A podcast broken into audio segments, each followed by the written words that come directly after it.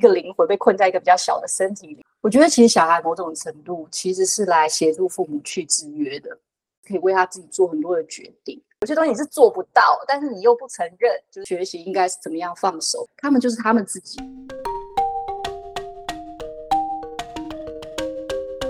Hello，欢迎来到 Zebra Talking Bar，大家一起讲。我就是 Kelly，你今天好吗？之前有提过，我待在新加坡快十年了，但是其实非常少跟在新加坡的台湾人接触。后来因为疫情的关系呢，开始有一些妈妈的群组团购，那发现，在台湾妈妈聚会的时候呢，每一个人都卧虎藏龙。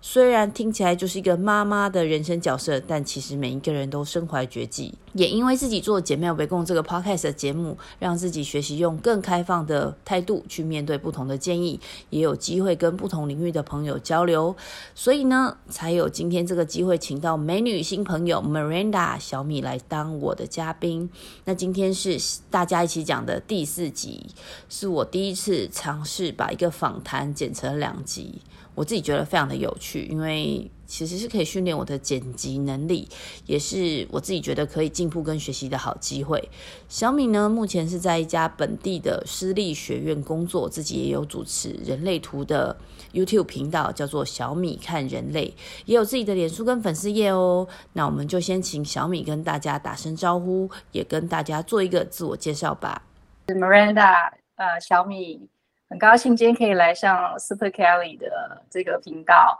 然后好开心哦！第一次就是在新加坡这个地方录 Podcast，这样很期待，嗯。上一集我们跟小米聊到的主题呢，是有关小米自己的人生转弯处的一些经历，跟怎么去面对这些不同的人生场景。那今天的这一集会比较专注在亲子教养上面。如果大家喜欢这个主题，也可以给我多一点点反馈。如果你是第一次听到我 Podcast 的朋友，这个频道是我自己对生活、健康、家庭主妇、熟女话题到职场各种五四三的分享，也可以追踪我的 IG Kelly Chen 点 CO，我会分享一些自我提问或者是自我。我觉察的工具，或者是任何理清自己思绪的问题哦。透过每天的小小练习，每一个人都可以成为自己的人生教练。那我们就开始吧。可不可以就也讲一下，怎么会生了孩子之后，你会想要去上心理课程？然后，因为我知道你一开始有讲到人类图，其实你也是因为想要帮助小孩，在成为妈妈的时候，你觉得？呃，那个转折，那个心态是什么样一个状态？就第一个就是我觉得，就是所有有有孩子的，嗯，大人吧，应该我不能说所有啦。就是首先，我觉得你所你在一开始这个决定的时候，你你要承受的这个责任，就是跟你个人的责任是不一样，等于你多了一份对他人或是对这个社会的另外一种责任。我一开始的时候，其实我是很害怕我自己。就是会没有办法把它教好，或者是说，我觉得就像我跟你说，我觉得我们人都不是完美的嘛。然后再加上说，我也来自一个单亲的家庭，然后其实我也不是单亲，其实我就是应该这么说吧，就是我的父母亲离婚之后，我是跟爷爷奶奶长大的，所以我就是一直认为说，哎，我其实呃，会不会在我的内心有一个很大的对于家庭的一个渴求，是因为我没有一个我。就是定义中天伦之乐很很完美的家族，所以我就会一直觉得说，哦，我要去把这个部分 fix，所以我要结婚，我要有我要有一个完整的家。就是我很我当时在美国上这个课程的时候，我就一直觉得我我我是有找到这个 insight。那然后所以孩子出生的时候，我就不希望说我其实是带着这种理解去，你懂吗？因为他们因为他们不是来完成我的某一个梦想的，他们不是来。圆我的梦的，他们就是他们只说，我就一直觉得这个要做一个课题的分离，然后再来一个就是说，那我要怎么样从我我的角度去去很好的去让他们能够成长，就是陪伴他们，或是给到他们支持。所以呢，我就一直在这件事情上面下苦功。我觉得最大的关键就是，我觉得现在还现在父母孩子都生的很少，然后呢，我们都很担心说，我们自己的这些不好的。积习吧，就是这些习气会不会复制给他们，或者是就是影响了他们这样子。我就很希望说，不管我学什么，我可以透过这些工具，然后呢，找到他们真正的长处，支持他，就发展他自己的优势。那我好奇，就是你的小孩真的有不一样吗？还是他们有不同的感觉，可以知道说你在帮助他们之类的。我真的在学这些的东西的时候，他们都很小，所以说他们大概就是我女儿那时候才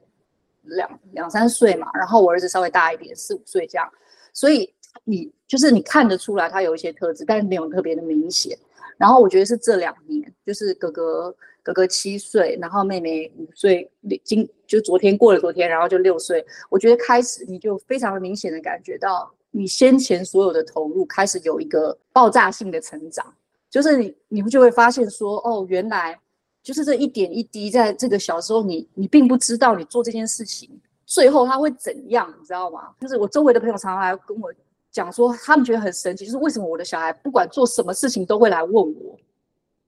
他们都会问我说：“我可以吗？妈妈，我可以，我可以买一个，我可以用我自己的钱买什么吗？”然后什么，就是为什么他们都会来问你呢？我就回想说：“哦，因为他们都是生产者嘛，所以我我都会问他们的荐骨啊，所以他们只要问我问题，我都会反问他说：你要吗？”就比方说，他说我可以，我可以买这个饮料吗？我说你想喝吗？这样日积月累，日积月累，所以他现在他理解到，他问我，其实第一个是他不一定会得到否定的答案，第二个就是说，如果他的建骨是同意的，妈妈也是会同意的，他其实某种程度是可以为他自己做很多的决定。我就觉得说，每次你知道听到别人在讲说啊，你生产者就是要问建骨问题的时候，我也觉得就是翻白眼啊，我也会觉得说。怎么问呢、你知道吧？真的，如果我今天跟 Kelly，你是个生产者，所以你就开始练习问荐骨问题，你一定会觉得很傻眼的。你真的会觉得说怎么问？Come on！可是我现在就是说，如果你你的孩子也是生产者，那你就是每一个，就是他每一个提问，你就直接反问他：你要吗？你确定吗？你想清楚了吗？这样。然后，如果他是情绪型的生产者，你就要拖住他，就跟他讲说：“OK，好，我知道你非常想要这个玩具，你先回去睡个觉，我们明天我再问你你要不要。如果你明天还是要，或是你下礼拜六还是要，OK，我们就来买，就是这样子。”然后我就发现说，原来当我开始。实际的运用到我的生活中，它日积月累之后，它带来的效果是什么？然后现在，因为你已经实践了很多年了，所以别人也看得到，所以就别人就常常问我说：“哎，我觉得你的小孩其实很听话。”其实他们不听话，他们真的不听话。但是呢，就是他们在要去做这件事情的时候，他们其实会知道他他也要来问我的荐骨，而且他也会发现说，他有的时候问我，我的荐骨也没有回应，我也会 say no。就是我也会说我现在没空，或者是说我现在是没有办法帮你看你的功课，你要先放着，然后我等一下再来帮你处理。所以我觉得当妈妈了吧，就是会有一颗心一直放在孩子的身上。第一个是不希望他走偏，然后第二个是不希望他走冤枉路。但我觉得这也是我自己很大的课题。我也想要劝告全天下父母，就如果你的小孩是三爻的话，三跟六哈，就是呃，就是我们真正最大的。学习应该是怎么样放手吧，然后或者是说怎么样可以不要害怕小孩会受伤。可是小孩就很容易受伤啊，怎么可能就这样轻易的做呢？我觉得我儿子跟我讲了一句话，我觉得非常非常的好。他跟我说，他说妈妈，他说我觉得犯错是很好的，因为这样子我就知道我可以改正哪些地方。所以我就觉得说，对，就没错，就是其实错真的没不可耻，错其实是非常有用的一件事情。但是重点是，就是就是你要从这个错误中学习，然后所以不要害怕犯错。所以我常常跟他讲，It's OK，我不会因为他犯错然后去责备他，我比较是因为他就是一一错再错，就是明明知道他是错的还要做，或者是说一再在重复的地方犯错，这些比较是我。强调的地方，但我不会因为他做错，然后我就会指责他这样。你会觉得就是一开始最大的关键是因为担心自己不好的习气会带给他们嘛？那现在你重新验证之后呢？你觉得这件事如何？我觉得这件事情，对，我觉得你这个问题很棒。就是，嗯，我觉得我只能做我自己，不管我的好的坏的。如果我们自己，我们作为一个成熟的大人，然后我们可以不断的透过察觉自己来。呃，调整就是往往一个更好的方向去的话，那我觉得孩子他也有他自己的选择权。也就是说，在我们所有的性格中，他他也会有一个决定权，是他决定要模仿，或他决定要学习，他要接受哪一些，然后哪一些他不接受。一个我自己的例子，好，就是我曾经在我很小的时候，我我是不认可我的父母他们有一些行为的。那我不认可，可是因为我爱他们呐、所以，但是嘛，这就是我虽然爱你，但我也不会照单全收你所做的所有事情。所以说，我认为现在的孩子也是一样的，他们甚至比我们更早熟。我现在回过头去想，我当时会有这个想法，可能是在我中学的时候，或者是我小学五六年级的时候，就开始自我的意识开始越来越强的时候，我才开始意识到说，我有一个挣扎，就是哦，你是我的父母，所以我可能一直都会认为你是对的，我一直认为你不会骗我。但是后来我慢慢慢慢理解，我就开始觉得，哎，其实不是，其实你也会犯错，其实你也你也不完美，就是你也有些东西你是做不到，但是你又不承认，就是有点类似这样。所以我现在就是会直接跟我的孩子说，我不会，就这个东西我我不会，我做不到，或者是说我也做得不好。所以呢，我跟我孩子之间的关系是，其实我很常会把我自己的烦恼跟他说，但是我会换一个角色，我会。举一个，就是就是不会把这些这么复杂的错综复杂的关系讲讲给他听，我只会用一个很简单的例子，比如说我有一次就问我儿子说，如果你看到就是跟你一起都很努力的小伙伴，然后他赢了，然后我会有一点不开心，就是我也会觉得为什么那个赢的人不是我？好，比如说我这样问，然后我儿子就会，我就跟他说，这就是我的烦恼，这样，然后他就会回我，他就会说。为什么你不能替他开心呢？他赢了不是也很棒吗？他说你要你要为他开心啊，然后你你下一次还是有可能会赢啊。我就突然觉得说，对啊，就是真的不要把小孩，我自己常常说，我觉得他们只是一个灵魂被困在一个比较小的身体里，但是他们其实有那个智慧，或是他也会有那个高度可以跟你对话。然后我就觉得的确是这样子，就是我为什么那么小肚鸡肠？我为什么那么在意这些呢？哎、欸，你小朋友超级有智慧的耶！然后我记得有一次他跟我讲龟兔赛跑的故事，我也快笑死。然后我说：“那你觉得这个故事，龟兔赛跑的故事，给你最大的学习是什么？”然后他就跟我说：“就是一定要跑过终点才可以睡觉。”然后我就说：“对对对，这这没有错，没有错，这这是很好的学习。”对。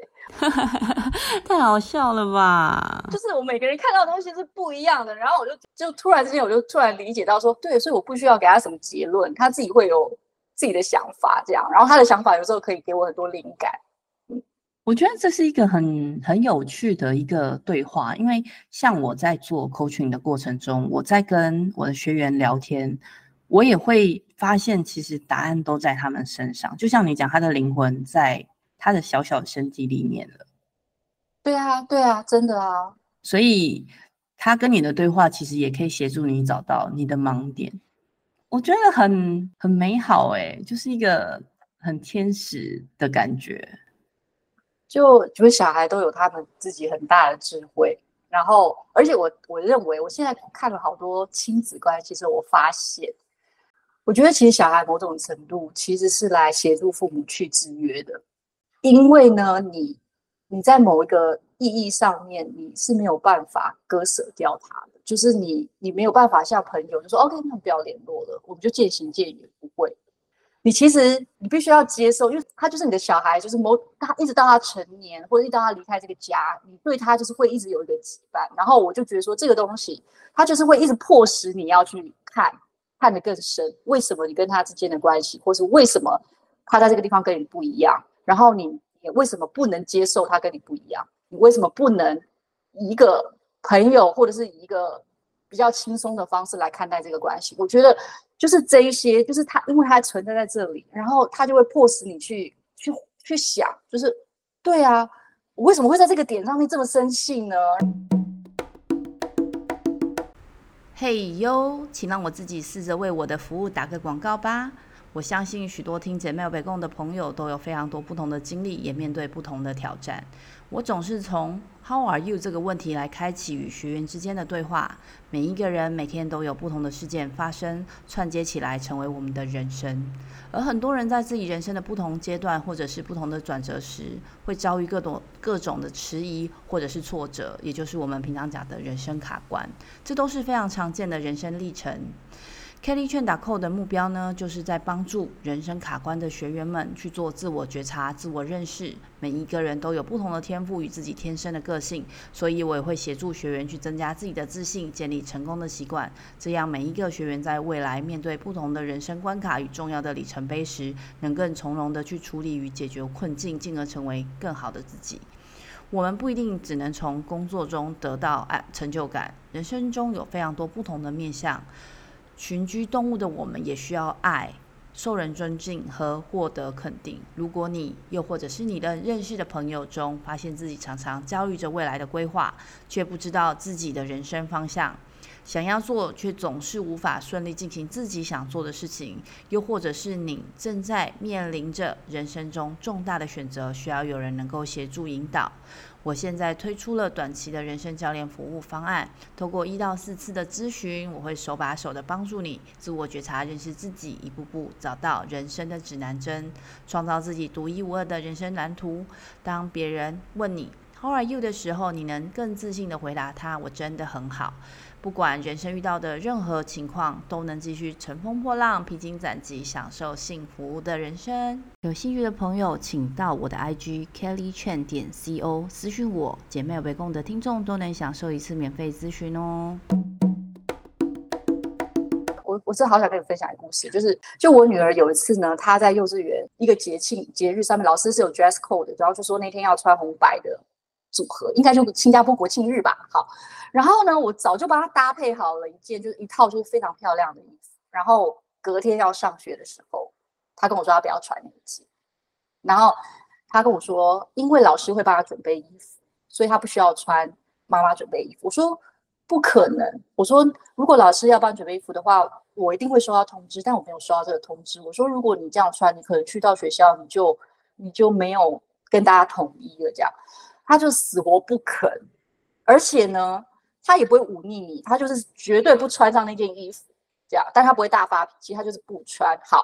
然后最后就是因为就是僵持不下，我就说好吧，好吧，那那那这样好了，我说那我帮你带一套放在你的书包可以吗？也不要，OK，他也不要 Plan B。好，那最后呢，他就是穿上他自己要的衣服，然后就去学校。然后你知道，当他离开家，然后就是去到学校的时候，我就走进我房，走进我就是我的卧室，然后我先生看到我说：“哎，你怎么了？”我就说：“我说哦，就是我真的不知道为什么他这么固执。”然后呢，我先生就云淡风轻的说一句话说：“他就是跟你一样啊。”好，然后这事情还没完呢。然后那天我妈刚好好死不死打电话给我，我就跟我妈讲了一下这个状况，然后我妈就说：“你小时候也是这样子啊？”她说：“你。”你不记得吗？你幼稚园上学的那一天，我妈帮我穿了一双蕾丝的袜，然后我死活不肯去学校，因为我是九月出生的嘛，所以我是比人家晚，你知道吗？所以我其实非常迫切的想要去幼稚园，但是因为他帮我穿那个袜子，然后我就是跟我女儿一模一样，就是我也不敢跟我妈顶撞，然后我就一直哭，然后我袜子不敢脱下来，然后我妈就威胁我说：“好，那我现在带妹妹去幼稚园，然后你就在家里，你不要去好了。”我就坐在床上，然后我妈真的带我妹去幼稚园，但是我袜子也没脱下来，然后我就是也很扭，就是我绝对也不要穿这一双去学校。这样，我妈回来之后呢，就看到我还坐在那里，她就直接就是把我袜子脱下来，然后换了双素色的袜子之后，OK，我就好了，然后我就去学校了。然后你知道吗？我就是我妈跟我讲这个时候，我突然。我真突然觉得这所有的一切都串联在一起了，你知道吗？就是第一个是基因的连续性是多么可怕，然后第二个就是为什么我不能放过他？那我其实就是我我是想控制他嘛。然后我然后还有一个就是说我我也 suddenly 就是那一刹那我也突然理解我妈当时的心情。然后我妈就跟我讲一句话说，她说她说小云啊，她说你就你就让他做他想做的事情吧，没关系的，这样。然后你知道，我妈跟我讲那句话的时候，我真的很想哭欸，因为我这一生，我就是希望我妈妈在我每一个跟她讲了我要做的事情的时候，她就说好，那我你需要我什么帮忙吗？你需要我什么帮助吗？而不是跟我 say no，因为我妈就是那个会 say no 的人。所以当我妈妈跟我讲那句话的时候，我真的觉得我跟她也和解了，你知道吗？就是透过这件事情，我看到了就是。三就是对，就是我们三代人，然后有一个同样的 pattern，然后呢，最终我妈妈跟我讲了这句话之后，我我也突然理解到，这就是我最大的渴求。我内心深处我最想要的就是，不管我做什么，我就算很坚持，就算我会错，但是我还是希望你说 OK，你可以去做，你可以去试试看。我真的，我那天就好了。然后我女儿回来之后，我就说，那你今天怎么样？她说很开心啊。然后呢？他是不是跟所有的同学不一样？是啊，然后，但是他也没有觉得怎么样啊。然后我就觉得，对啊，这其实真的也没关系啊，就是他只是穿的不一样啊，我干嘛那么在意呢？这是一个小故事就是让我发现到说，其实你的孩子就是会在这个过程中，因为他有一些像你的地方，有些不像你的地方。然后，其实你最纠结、你最痛苦的，可能存在的地方，就是他最跟你最像的地方。然后你就会发现说，原来你是这么不喜欢你自己，就是原来你是没有办法接受的，就是你自己性格中的。某一个跟他很接近的地方，你们两个是一样的，但你看不到这个盲点，然后他会带你看到这样。很很谢谢这个故事，因为我觉得我自己啊，在于当妈妈这个角色，我觉得你有非常多的努力，我还蛮佩服的。就是你非常的用力的去协助自己，跟协助你的小孩去成长，然后但结果论就是你们也成长，然后也看到了彼此。但是其实我自己听这个故事的时候，我就觉得哇，起鸡鸡皮疙瘩。就是我之前的形容都是说，我觉得小孩是你的镜子，就是你哪里有痘痘，哪里有粉刺，你看的你自己看不到，因为眼睛老化。可是从镜子里面看，一览无遗。然后我们可能会某一个程度看自己自拍的时候，没有用一些呃美图秀秀去修图，对不对？但是镜子不会，镜子永远就会看到最真实的你。所以小孩子都会看到最真实的你，然后你不想去面对的时候也没办法。然后跟你刚刚说那个去制约，我觉得这件事情是一个很好的，就听起来非常厉害的一个字。但我的确就觉得，当成为妈妈的时候，非常多的妈妈角色或者是爸爸角色加到这个人身上，大家就好像有一点点觉得，或者是有的人很大程度啦，加了一个紧箍咒。嗯，因为你觉得我应该要这样，但其实当你不是自己的时候，整个人就歪掉了。就是其实很重要的一件事，就是你不要因为你有了这个角色，你就失去你自己。就是反而是，我觉得我的孩子给我一个，就是我走入婚姻之后的一个最大的学习是，我们我们穿上这些不同的角色，比如说我是一个女儿，或者是我是一个职员，我是一个太太，那我是一个妈妈，或是我是一个妹妹，我是一个姐姐，这样。然后，其实我觉得我们都，我们都不要忘记说，它只是你在跟别人应对的时候的一件戏服而已。然后，其实你脱下这个戏服，你你你真正每一天二十四小时在在一起的是跟你自己。所以说，你可以去扮演好某一些角色，但是你一定要记得，就是你你不全部都是那个角色，你不需要就是一直服务于那个角色而失去，就是说。就是不去听你自己真正的声音。比方说，我我有一段时间也会觉得说，哦，尤其是我第一胎的，我觉得第一胎的妈妈都很焦虑欸。然后，所以其实我第一胎的时候，我就一直觉得说，哦，我呃，如果不用这个方式，或者是我怎么样怎么样，是不是我会错啊？然后给自己很大的压力，这样。但是后来我发现说，我为什么要认为说我就是会是一个完美的妈妈，或者是我就是为什么要走向要当一个完美的娇妻呢？就是一定要每天弄出一个三菜一汤呢？就是我后来发现说，我其实就是我没有那么喜欢吃自己做的菜，我也没有在追求我的饮食要有这么多的变化。还有一个就是我也会累，就是我其实很需要独处，但是我为什么要为了小孩就完全没有自己？我后来花了很大力气理解到说。当我没有得到一个很好的休息，当我没有吃我自己想要吃的东西，我就会有脾气，我就没有一个很好的品质去跟他们在一起。然后我就在那个时间点，我就我先生我先生的形容就是，我真的是简直就是换了一个人。他就说我在照顾我的老大的时候呢，我是一个很积极投入，然后有点狂热的妈妈，你知道吗？然后那时候每天我会排课表，就是我早上做什么买菜，然后。然后带他会有个活动时间，然后活动时间完了要睡午觉，睡午觉起来我要开始备菜，然后晚上要做什么我每天就是按表操。然后呢，甚至连我妈妈来新加坡找我说：“你不要这么累，今天外面太阳很大。”我说不行，就今天的今天的行程还是要这样把它完成这样。然后带他去看不同的东西。但是到我生第二胎的时候，我就突然觉得好累，何必呢？对，然后我就放了，放了之后，我先就说，哎，你的第二胎是完全没在管，就是跟你第一胎的落差非常非常大，只有在重点的几个地方抓住。结果你知道吗？就是我不知道其他妈妈跟我一不一样，但是我第二胎是吃的也非常好，完全不挑食，睡的也非常好，很少生病，学习能力也很集中。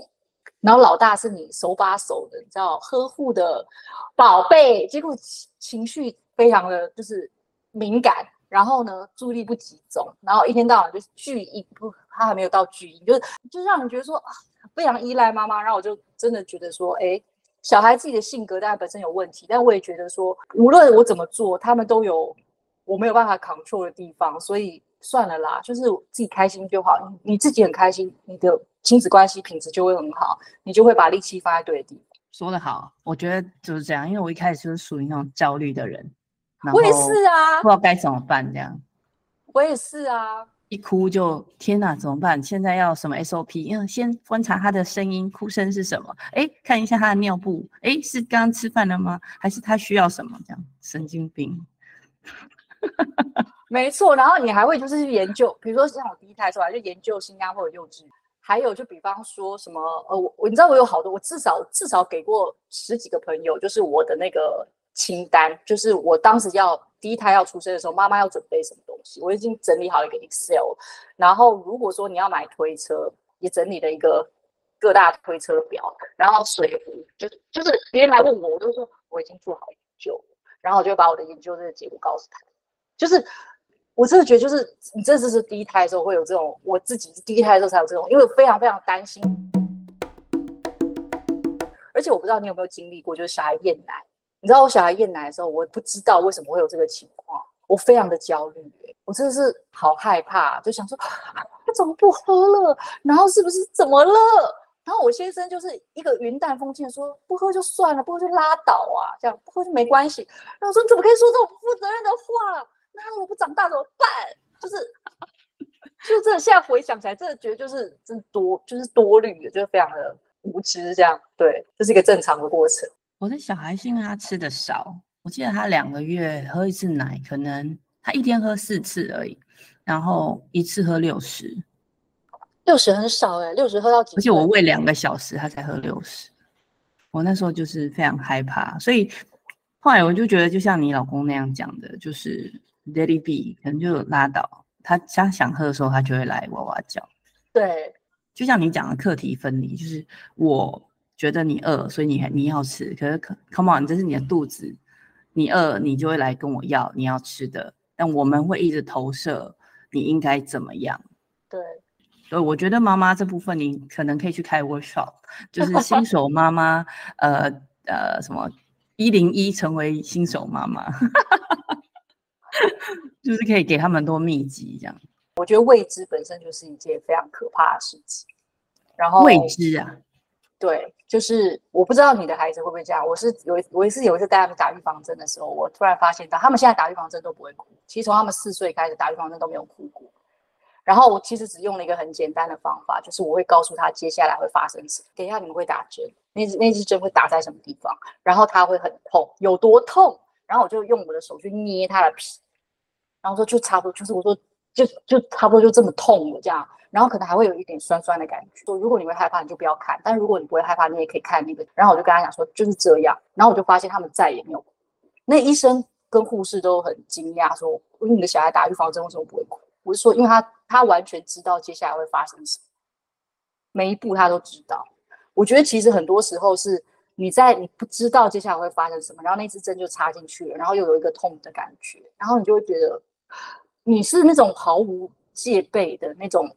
那种感觉，然后就觉得承受了一个疼痛的这个过程是比较害怕，所以里面这个哭其实有一些害怕跟有些紧张，那就事先预防，搞不好就我就发现我反正我的小孩这两个是非常有用，因为他们在很小的时候打预防针是就是父母亲不是要压压着嘛，然后就直接打大腿啊，然后或打屁股啊，这这个是因为他们那时候还没有办法没有意识这样，但是后来他们已经懂事了，我就开始跟他们讲，说他们就都没有哭过。就所以，我才会我才会开始理解到说，人其实也是这样子的。就是我其实是在害怕，我不知道接下来会怎么样，然后我就会想要未雨绸缪，我就会觉得我要先做一些准备，然后好让我不要害怕。可是我们做再多的准备，我们都没有办法真正完全的掌握，就是接下来会什么。其实反而很多焦虑、很多恐惧是源自于这里。但是如果我们真的在提前做了一些准备之后呢，其实面对接下来的问，接下来的害怕，我其实我我现在来讲，我的那个焦虑感没有那么大，就我会觉得，哎，我就是按照我自己的步伐，按照我自己做事的习惯跟规律，就好了。就是你已经建立起来的这个方法跟习惯，像很多人就会去运动，然后他就会觉得这就是他无论他在什么样的环境中，他就是会给自己一段时间去运动，练习呼吸。然后我个人觉得说，哎，这就是一种就是很好的，这在你所有的未知中找到一个已知的方法去平复你自己。然后我也在，我现在在摸索，就是我自己的这个方方式是什么？我觉得，我觉得 Mirana 很酷诶，因为其实我们每一天每一个人都要做非常多的选择，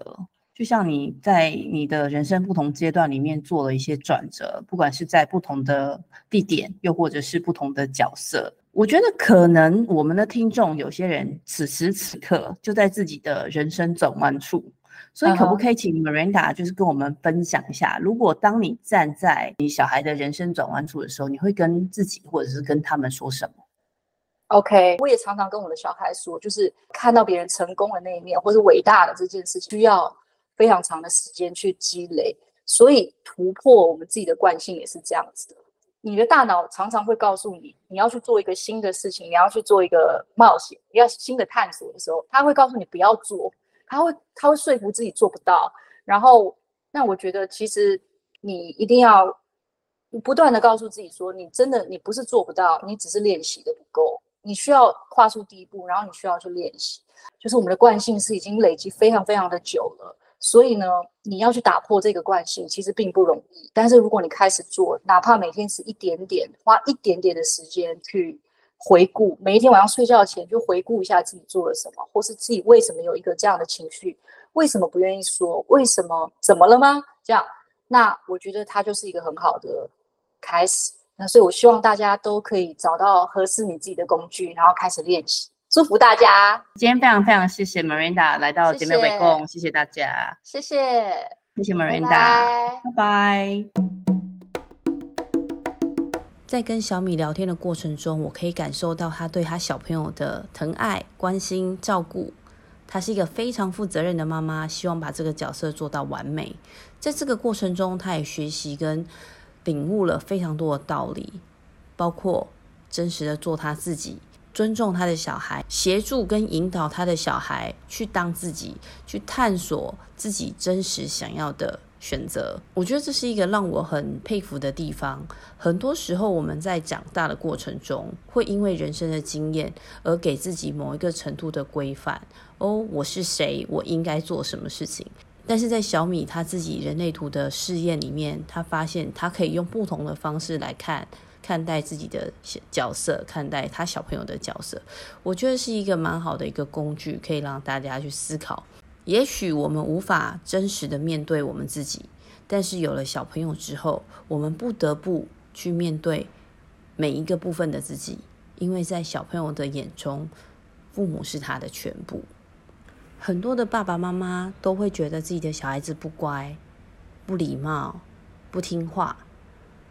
有时候只是因为我们不了解小朋友的设计，不知道他的需求是什么，又或者是因为自己。认为的他认为的孩子应该要怎么样去行事作风，但往往我们忘记他可能只是三岁、四岁、五岁或六岁，甚至十岁、十二岁的小孩。